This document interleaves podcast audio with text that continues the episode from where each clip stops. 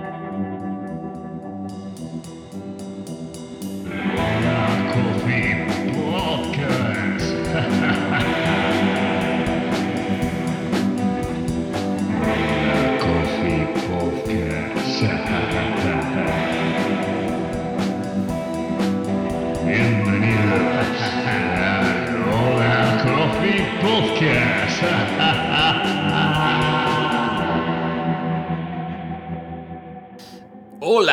bienvenidos a otro de nuestros podcasts.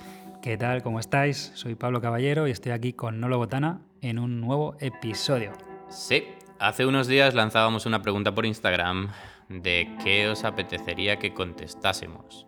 No es porque se nos acaben las ideas, es porque, bueno, nos mola escuchar qué, qué- Sí, que es lo que os llama la Eso atención. es. Y bueno, nos hemos juntado con unas cuantas, hemos tenido que hacer una, una buena selección. Un- hemos hecho como un resumen de las que, bueno, de temas que se repiten. Hemos seleccionado algunas preguntas y las vamos a ir respondiendo entre ambos. Eh, si quieres empezamos directamente. ¿Vamos a ello? Venga. Venga, Eh, la primera va para ti. Bueno, no van dirigidas a nadie, algunas sí, pero en este caso. A ver, Pablo, ¿café expreso o de filtro?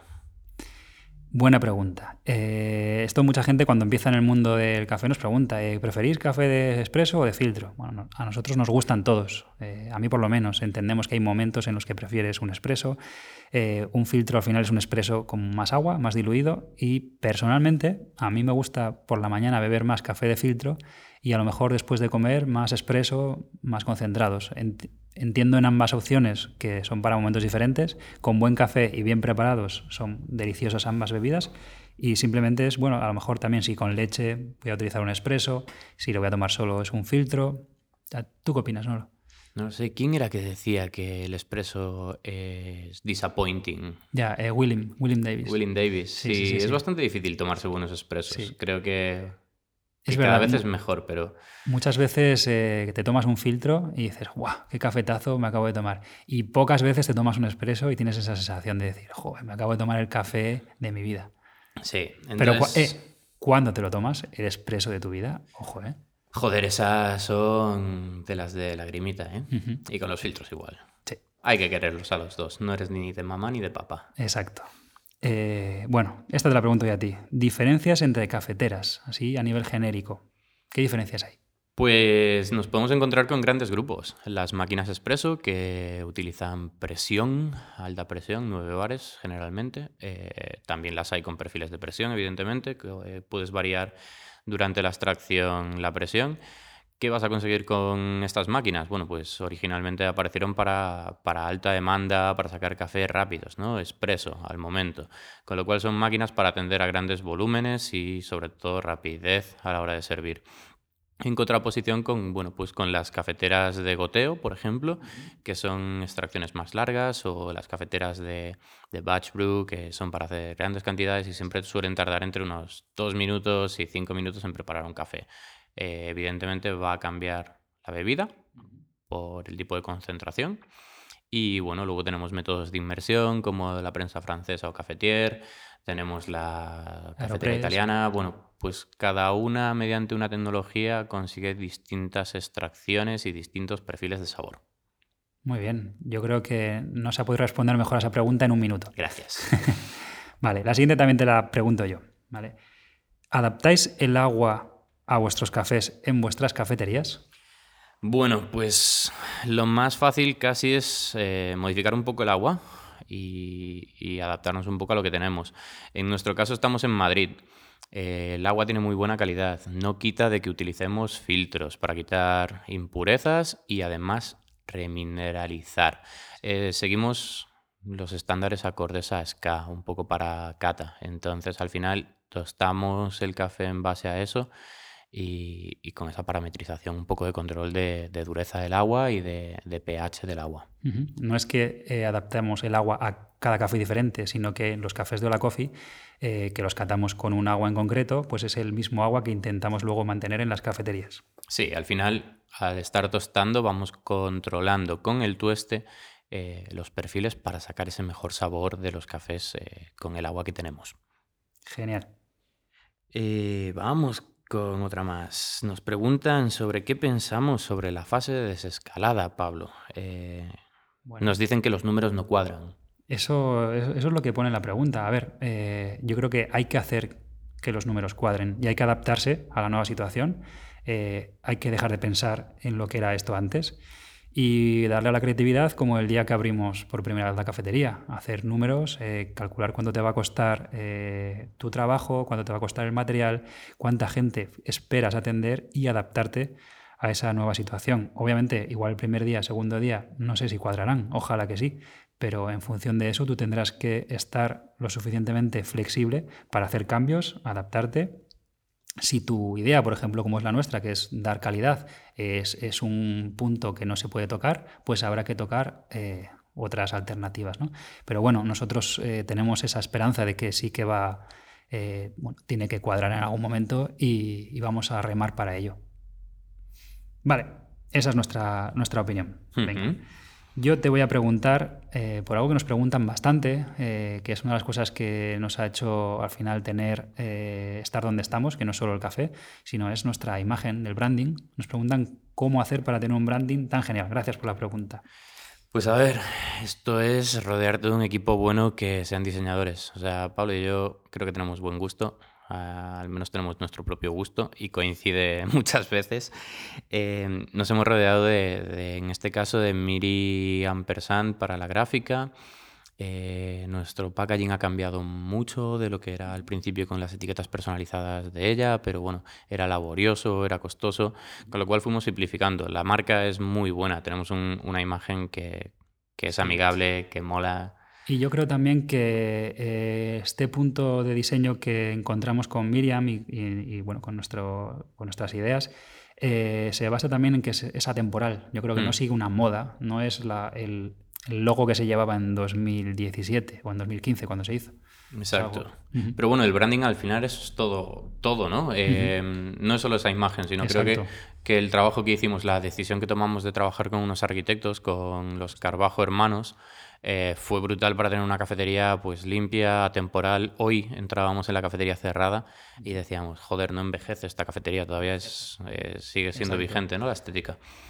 Genial. Mm, También, entonces- bueno, está el, el merchant que hemos hecho y todo esto entra aparte un poco en este punto que queremos transmitir de specialty amigable, ¿no? De decir, eh, queremos llegar a todo el mundo, Sí. es algo abierto y todo sigue esa línea. Es importante tener un concepto cuando tienes un branding, no solamente buscar cosas bonitas.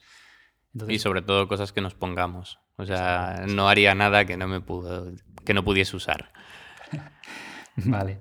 Eh, no sé si... Vamos a ver. Pregúntame. Sí, vamos con la siguiente, que es café de origen y en mayor medida matices podemos, que podemos esperar los consumidores eh, al conocerlo. Yo entiendo que nos estáis queriendo preguntar sobre si eh, un determinado origen ya tiene unas notas marcadas de, de sabor, ¿no? Y obviamente, pues podemos generalizar, eh, sacar algunas mm, pautas generales de un origen, pues poner Colombia, Kenia, sí, pueden tener todos un matiz, pero siempre va a haber excepciones y cada vez son más los productores y eh, beneficios que están haciendo procesos diferentes y al final tienes un, un café es- ayer hemos probado un café de Ryside de Brasil que en mi vida hubiese dicho yo que era un Brasil, No, por ejemplo. O sea, ¿yo cómo lo tomaría? Pues cafés de origen creo que es la mejor manera de descubrir. O sea, es casi la identidad de un país. Pero bueno, eh, sí que hay cosas que te dicen en plan, estoy esperando esto y de repente te sorprenden. Pero bueno, es una, una manera de,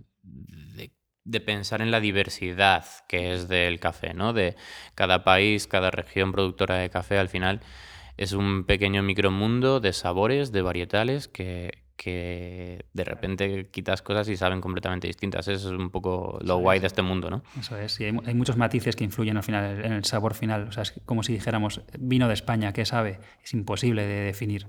Hay muchas opciones. Pero bueno, esto sí que antiguamente, que era todo, se trabajaba todo en blends y mezclas y tal, era algo que se tenía como poco interesante, ¿no? El café de origen. Bueno, porque el café sabía a café, nadie pensaba en plan, poco a poco fue, bueno, esto es café de Colombia, pero es que podemos empezar a meter la patita, ¿no? Y hablar de regiones en países eh, productores y la verdad es que cambia muchísimo lo que nos podemos encontrar.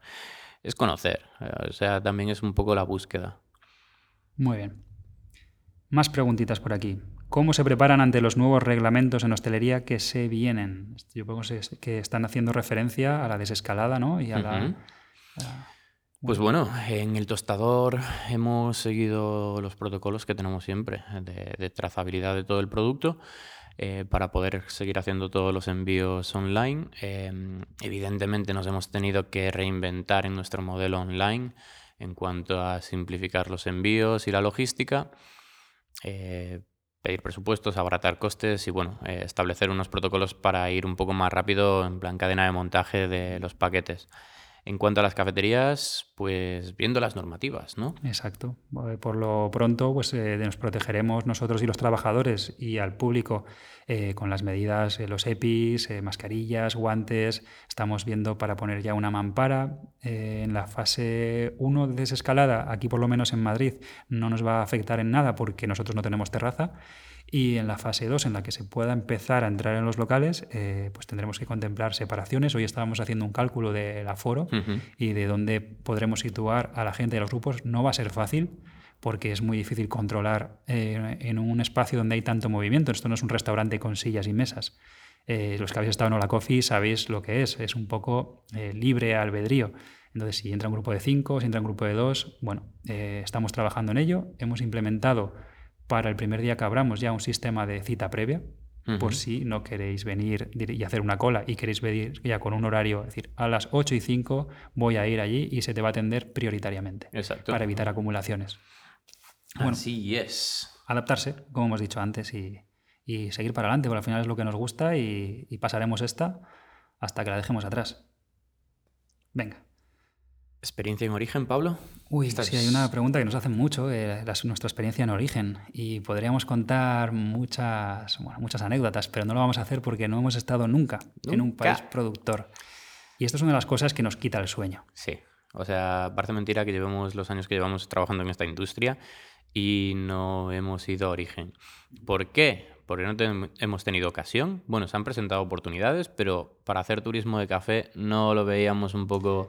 Siempre, sí. A veces eh, también igual nos hemos equivocado, ¿no? Pero siempre hemos pospuesto este viaje a decir, tiene que ser el viaje más especial de nuestra vida, tenemos que eh, estar allí un mes, tres semanas, lo que sea, empezar un proyecto con, con un con productor. alguien, no simplemente hacerse la foto, traer un café y que no pase nada. No sé, tenemos como una idea bastante romántica de lo que es viajar a origen y... y- Y al final, bueno, también nuestro día a día, desde hace tres años que abrimos la cafetería, pues ha sido un poco condicionado a eh, estar atendiendo a, bueno, a, a la gente, estar tostando café, los cursos. eh, conseguir 15 días de no hacer nada aquí es bastante difícil para nosotros y eso mm, también nos ha echado para atrás. Pero bueno, era un proyecto que teníamos para otoño de este 2020 que también vamos a tener que posponer, seguramente, por el tema de- del coronavirus. Pero bueno, es algo que antes o después vamos a acabar haciendo y podremos y os compartir. contaremos. Sí, no solo con podcast, vídeo, fotos, sí, sí, con las redes. Os enteraréis de la experiencia. John Eh, también nos pregunta, ¿cuál es nuestro café favorito? A los dos. Sí, ¿cuál es el tuyo, Nolo? Ah, o sea, esta pregunta viene mucho. Es, es casi incontestable, ¿no? ¿Sabes como cuál es tu grupo de música favorito? ¿Cuál es tu película favorita? Sí. eh. Pues mira, por la mañana me, me mola tomarme café de filtro y, y realmente busco cafés sencillos. O sea, no busco una locura, busco un café que sea especial, eh, que sea dulce, pero que no tenga ni demasiada acidez ni que sea demasiado complejo. Estoy despertando, mi cabeza no está para, para bombas de sabor. Totalmente de acuerdo en esta, en esta fase. Quiero un café, quiero tomármelo tranquilo y casi lo que quiero es que no, no, tenga, no tener sorpresas. ¿no? Que sea agradable, que sea dulce, un café a lo mejor americano, lavado. Sí, algo para todos los días. Luego, evidentemente, pues lo que molan son las mesas de cata y tener los orígenes eh, ahí puestos, no saber lo que te vas a encontrar y, y que los pelos se te pongan de punta. Eh, y eso realmente no puedes decir un origen, no puedes decir un productor. Exacto. Podemos decir, yo podría decir el último, así que recuerdo que me llamó mucho la atención, que fue en una cata con eh, Sata de, de Colombia. Fue un, un varietal que se moca llama con- Moca, natural. Ujú. Y bueno, era un café que está vendido a dos años a futuro, sea que es imposible acceder a él más que en, esa, en aquella cata. y que me voló la mente. Me recordó una naranja en ese punto de estado a punto de estar pasada, pero hiper dulce, eh, como chispeante en la boca. Pero claro, es que cada día Es- encuentras uno. Eso es. Y yo hay días que vuelvo a alguno de los cafés que tenemos en, en, en carta, en Hola Coffee, y de repente digo, joder, esto me está molando mucho. Y quizás es por espaciar los cafés. De Exacto. repente volver a algo y, y encuentras algo nuevo en ellos. No sé, también supongo que es estado de ánimo. Totalmente. ¿Cuál, ¿Cómo podemos contar mejor nuestro papel en misión? Mm, Bueno, eh, nosotros Misión empezamos, eh, ya lo creo que lo hemos contado en el primer episodio, eh, fue una- un proyecto de asesoría en el que creamos el concepto, el equipo y empezamos a trabajar eh, bueno, los primeros días para arrancar ese proyecto. ¿no? Antes incluso de empezar ya nos asociamos porque vimos que era un proyecto que iba a beneficiar tanto a Hola Coffee como a Misión, estar juntos. Y a día de hoy eh, ya no estamos tan detrás de la barra haciendo café, sino nos, eh, enfocamos más en dirigir el concepto eh, al equipo, a ver hacia dónde vamos a ir con Misión. Lo que hablamos es un proyecto de cafetería con servicios alrededor del café especial. Habrá novedades sobre Habrá misión. novedades muy pronto. Estamos trabajando también en ellas y bueno, es esa- ese es nuestro papel un poco de, de directores, ¿no? Podríamos decir. Ujú. Vale, si pudiéramos volver atrás en el tiempo, ¿no? ¿qué habríamos hecho diferente? Es una pregunta introspectiva y jodida. Sí, o sea, esto es casi de psicólogo. Normalmente creo que no he llegado a ella pagando 50 euros a la semana, pero eh, la verdad es que, o sea, puede sonar prepotente y demás, pero creo que todo lo que hemos hecho, ¿no? Esta es la respuesta comodín. Todo lo que he hecho en mi vida me ha llevado a donde estoy. Estoy bastante Sí, contento, con lo cual... Casi mejor... ¿cómo se- Imagínate, o sea, es como volver a ver eh, Regreso al Futuro, ¿no? Que Marty. McFly Sí, mejor vuela no y- tocar nada, ¿no? Claro, o sea, mejor no tocar nada. Vale. Eh, más preguntas. ¿Cuál es la máquina expreso casera que recomendáis? Y apuntan, ¿por qué será? Que no sea una Marsocco Mini. A ver, eh, una Marsocco Mini es la mejor máquina, yo creo que de expreso doméstica. Eh, yo es la que tendría y eh, enfatizo este condicional de tendría, porque no la tengo. Y podría ahorrar y tenerla, ¿vale? Pero mm, no tenemos una máquina de expreso en casa, ni la recomendamos a no ser que sea un hobby que tienes muy especial o que no tengas una facilidad para ir a una cafetería cerca de tu casa, porque las máquinas de expreso están pensadas para un ambiente comercial. Esto es, para fabricar cafés en, eh, en ambientes en los que está habiendo mucha demanda durante mucho tiempo, en los que no tengas que regular un café cada vez que vas a hacer un café y, eh, bueno, saques un poco partido a esta, a esta máquina. Otra cosa es que te guste mucho, eh, que disfrutes como que esto es tu hobby, tengas tiempo, eh, tengas dinero para invertir en un buen equipamiento y en café, porque se gasta mucho café, porque sí que en un filtro más o menos tienes cogido el punto de molienda y siempre te van a salir bien, pero en un expreso cada día tienes que regular, tienes que limpiar, es, es duro. Yo durante el confinamiento he tenido una, tengo una mini, mini en casa y he estado súper contento. Eh, Y he estado súper contento porque, bueno, he tenido en otras ocasiones máquinas expreso domésticas. Pero no has tenido y- tiempo, ¿no? Y, ahora en sí. realidad era como, mierda, no sale el café, no calienta. La- el vaporizador es una mierda. Y realmente la experiencia de tener una, una mini en Ujú. casa es de puta madre. O sea, te da tiempo para, para ajustar y realmente sacar un expreso como si estuvieras en tu cafetería. O sea, si vives lejos de alguna, ahorra. Eh, si no tienes presupuesto, Olvídate. Olvídate. En casa, sí. Ah, Mira, nosotros, eh, años atrás nos dejaron, ¿te acuerdas? Una, eh, una leva de estas de, una Office. Una Office, de Office Escobar. Leva. Es una máquina mucho más barata y creo que la usé dos veces y luego ya dejé, porque obviamente tienes la experiencia de hacer o tomar café en cafeterías y no vas a encontrar lo mismo. Ahí está. Bueno, otra pregunta que nos hacen es si acogemos aprendices. Eh, O sea, aprendices, casi cualquier persona que entra en Ola. Hay mucha gente que venía dispuesta, teníamos un hueco y va a estar aprendiendo. Cree, nosotros al menos consideramos que siempre hay lugar para aprendizaje, tanto Pablo y mío que nos seguimos formando como de- del resto de trabajadores, pero evidentemente con contrato. Exacto, porque la pregunta dicen, que no, he acabado, eh, no la acabé de leer, es si alguien que quiere aprender, si contratamos a alguien que quiere aprender, pero sin contratarlo. Y esto es algo que no se puede hacer. Eh, es algo que, bueno, puedes eh, a lo mejor hacer la trampa, pero no es recomendable. Entonces nosotros sí que aconsejamos como mucha gente, oye, ofrécete para trabajar y empieza trabajando en lo que te necesiten, eh, limpiando, limpiando el baño, limpiando lavavajillas, Ten lo que sea. paciencia. Tener paciencia y acabarás siendo necesario para otras cosas. Pero bueno, es, esta idea del becario de vengo aquí a aprender y no quiero cobrar es, es, eh, bueno, no es legal. Ujú. Siguiente pregunta. Bueno. ¿Qué consejos daríamos a alguien que quiere montar su propia cafetería? Pues lo primero, eh, comprarte una revista solo, en la que hemos hecho, hemos contestado la a, unos consejitos. Eh, ¿Qué más? Eh, hay un libro que es eh, también eh, el libro de, de- de Mesa Camilla, el libro de, de ir a dormir y leer todos los días, de Colin Harmon, que es What I Know About Running Coffee Shops. Y da todos los consejos sobre eh, bueno, su historia en 3FE, eh, cómo, abrió la, cómo abrió la cafetería y qué cosas hacer, qué cosas no hacer, cómo saber si tienes que dar el paso o no. Y hay una cosa para mí que es muy importante, es, ¿has trabajado alguna vez en una cafetería o solo has sido cliente? Porque sí que es recomendable trabajar y saber qué es lo que se siente al otro lado y ver Y si lo te que vas gusta a no. esperar. Ujú. Exacto. O sea, el primer consejo, trabaja en cafeterías, eh, pasa por todas esas partes y luego decide si realmente quieres montarte una cafetería. Es mucho estrés, pero bueno, vale la pena. Sí, a la nosotros larga. nos ha merecido la pena, pero es, es como en cualquier otro negocio, si vas a emprender, estaría bien que por lo menos no haya sido solo cliente, sino también parte de, ese, eh, de esa industria, ¿no? Como trabajador y saber un poco qué es lo que hay, porque eso es 95% garantía de que va a funcionar o no. Pablo, nos preguntan por el futuro de café de especialidad. Joder, pregunta... Es muy difícil esta pregunta para mí, ¿eh?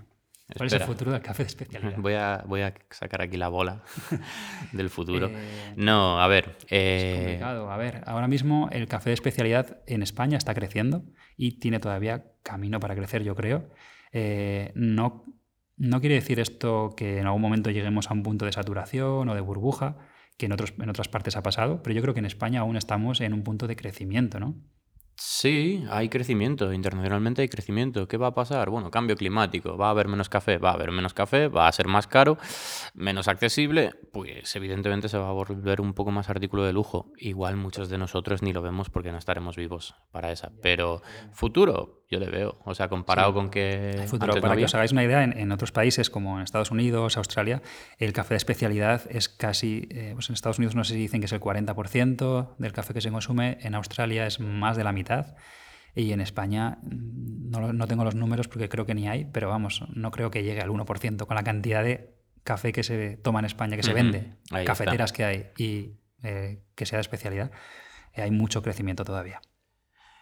Pablo, una pregunta. Tazas de café. ¿Qué recomendamos sobre tamaño, grosor, color, ver, textura? el tamaño no importa aquí tanto.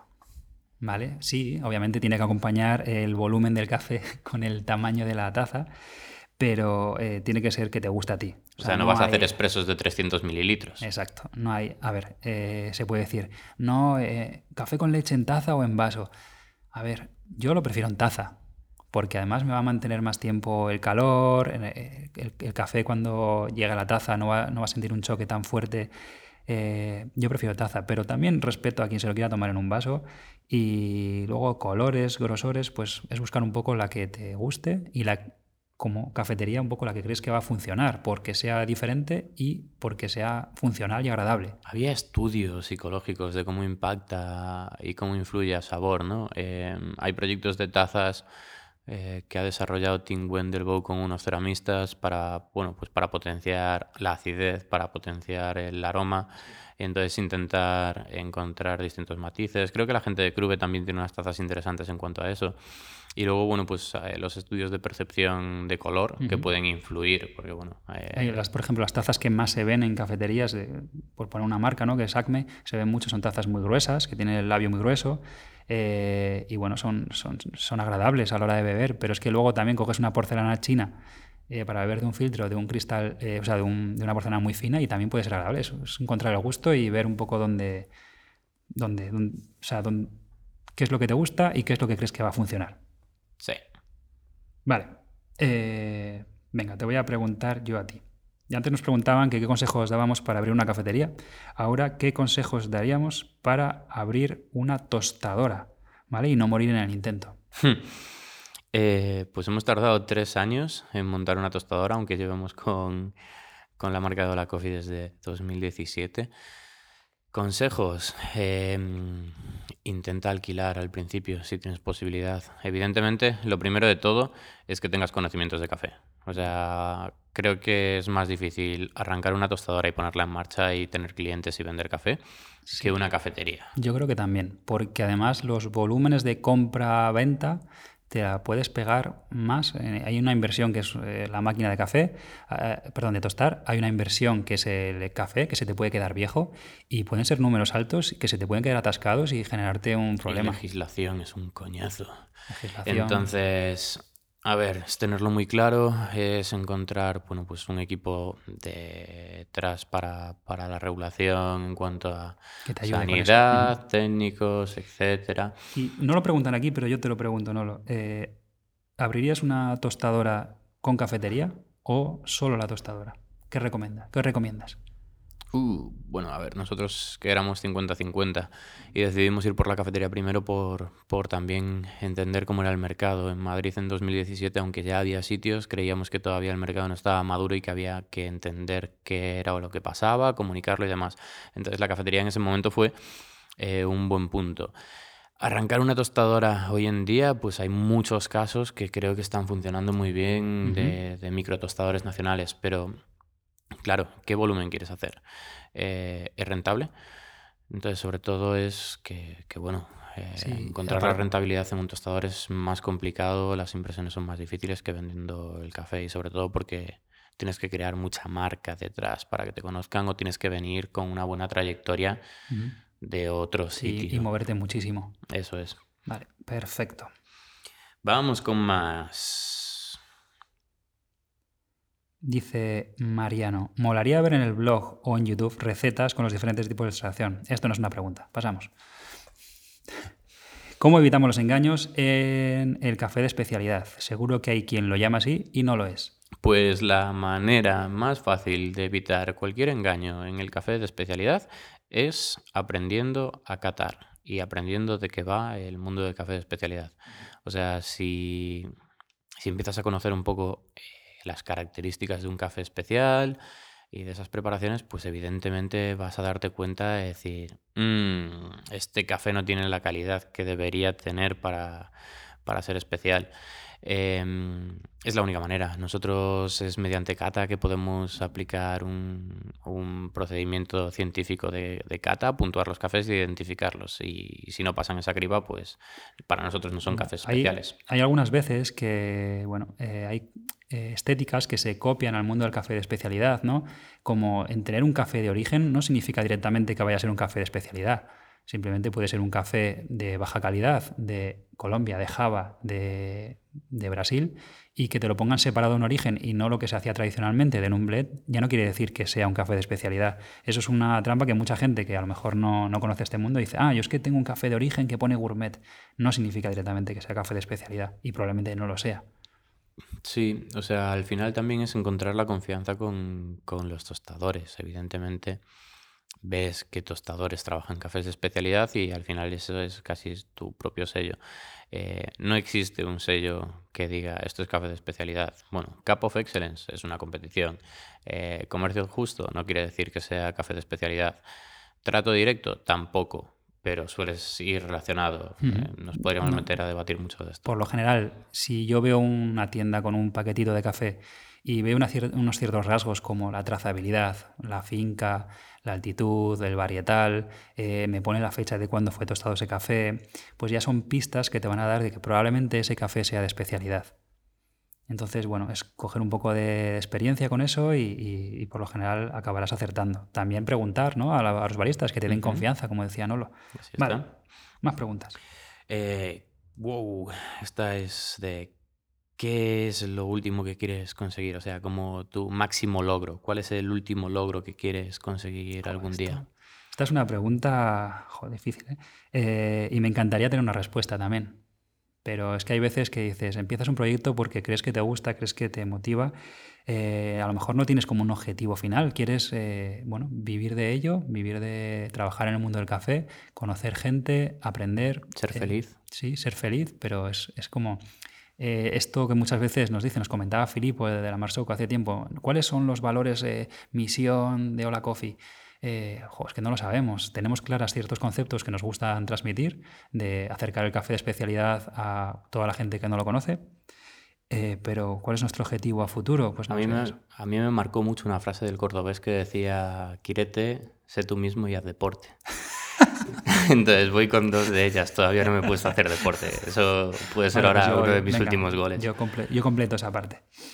Nada, es, Em, es eso, eh, vivir en, en este ambiente del café de especialidad y poder tener un negocio via- viable que nos dé eh, caprichos como viajar a origen, establecer relaciones con productores, tener un equipo guay. Pues eso es lo que nos, lo que nos gusta. Vale. Nos pregunta Héctor que, nos, que le demos algún consejo para practicar la cata en casa. Pues mira, practicar kata en casa es muy sencillo. Puedes hacer ejercicios muy básicos con distintas concentraciones eh, en agua de azúcar, ácido cítrico, que lo puedes exprimir de los limones, y sal. Entonces, si creas distintas disoluciones con esas concentraciones, puedes practicar pues un poco tu, tu nivel de, de umbral para sentir identificar pues esos pequeños sabores. Entonces, si empiezas con los sentidos básicos, dulce, salado, ácido, puedes incluso conseguir cafeína para, para practicar el amargo, glutamato monosódico para el umami. Y lo principal es empezar a identificar esos sabores. Luego puedes incluso mezclarlos en plan eh, intensidad de ácido con Mm. dulce y empezar a hacer. Sí, eso, hay varios más. artículos por ahí en internet de cómo hacer estas mezclas. Si os queréis volver aún más frikis, eh, os recomendamos, por ejemplo, aquí en Madrid hay una tienda que seguramente vendan online, que es Manuel Riesgo, donde podéis comprar distintos tipos de ácidos y empezar a diferenciar qué es ácido cítrico, qué es ácido fosfórico, qué es ácido málico. Pero sobre todo mucho cuidado porque con las concentraciones. Sí, O sea, esto mejor eso, encontrar algún artículo donde os eh, digan cómo disolverlo para que no quede muy fuerte, porque si no es, es desagradable y no. Pues- y son tóxicos en ciertas cantidades. Bueno, venga, te voy a hacer la última pregunta para que no se haga ya demasiado largo. Eh, volveremos a hacer este, esta ronda de preguntas más adelante. Y es la siguiente. Eh, ¿Se puede vender café de especialidad a 20 euros el kilo? Eh, sí, de hecho nosotros lo hacemos con clientes de wholesale, o sea, nuestros clientes de cafeterías. Hay cafés de especialidad que encuentras en los 20 euros el kilo. Eh, es fácil, es, es, eh, lo ves ya sea a través de blends o simplemente con orígenes. Hay cafés de, de especialidad que son de acceso a Yo ese entiendo que esta pregunta la están formulando para cafeterías. Eh, me imagino que sí. Entonces, bueno, pues es encontrar las marcas que los manejen. Yo creo que hay mucho tostador de especialidad que tiene en su carta cafés de entre los 16 y 20 euros el kilo. Sí, sí, sí. sí.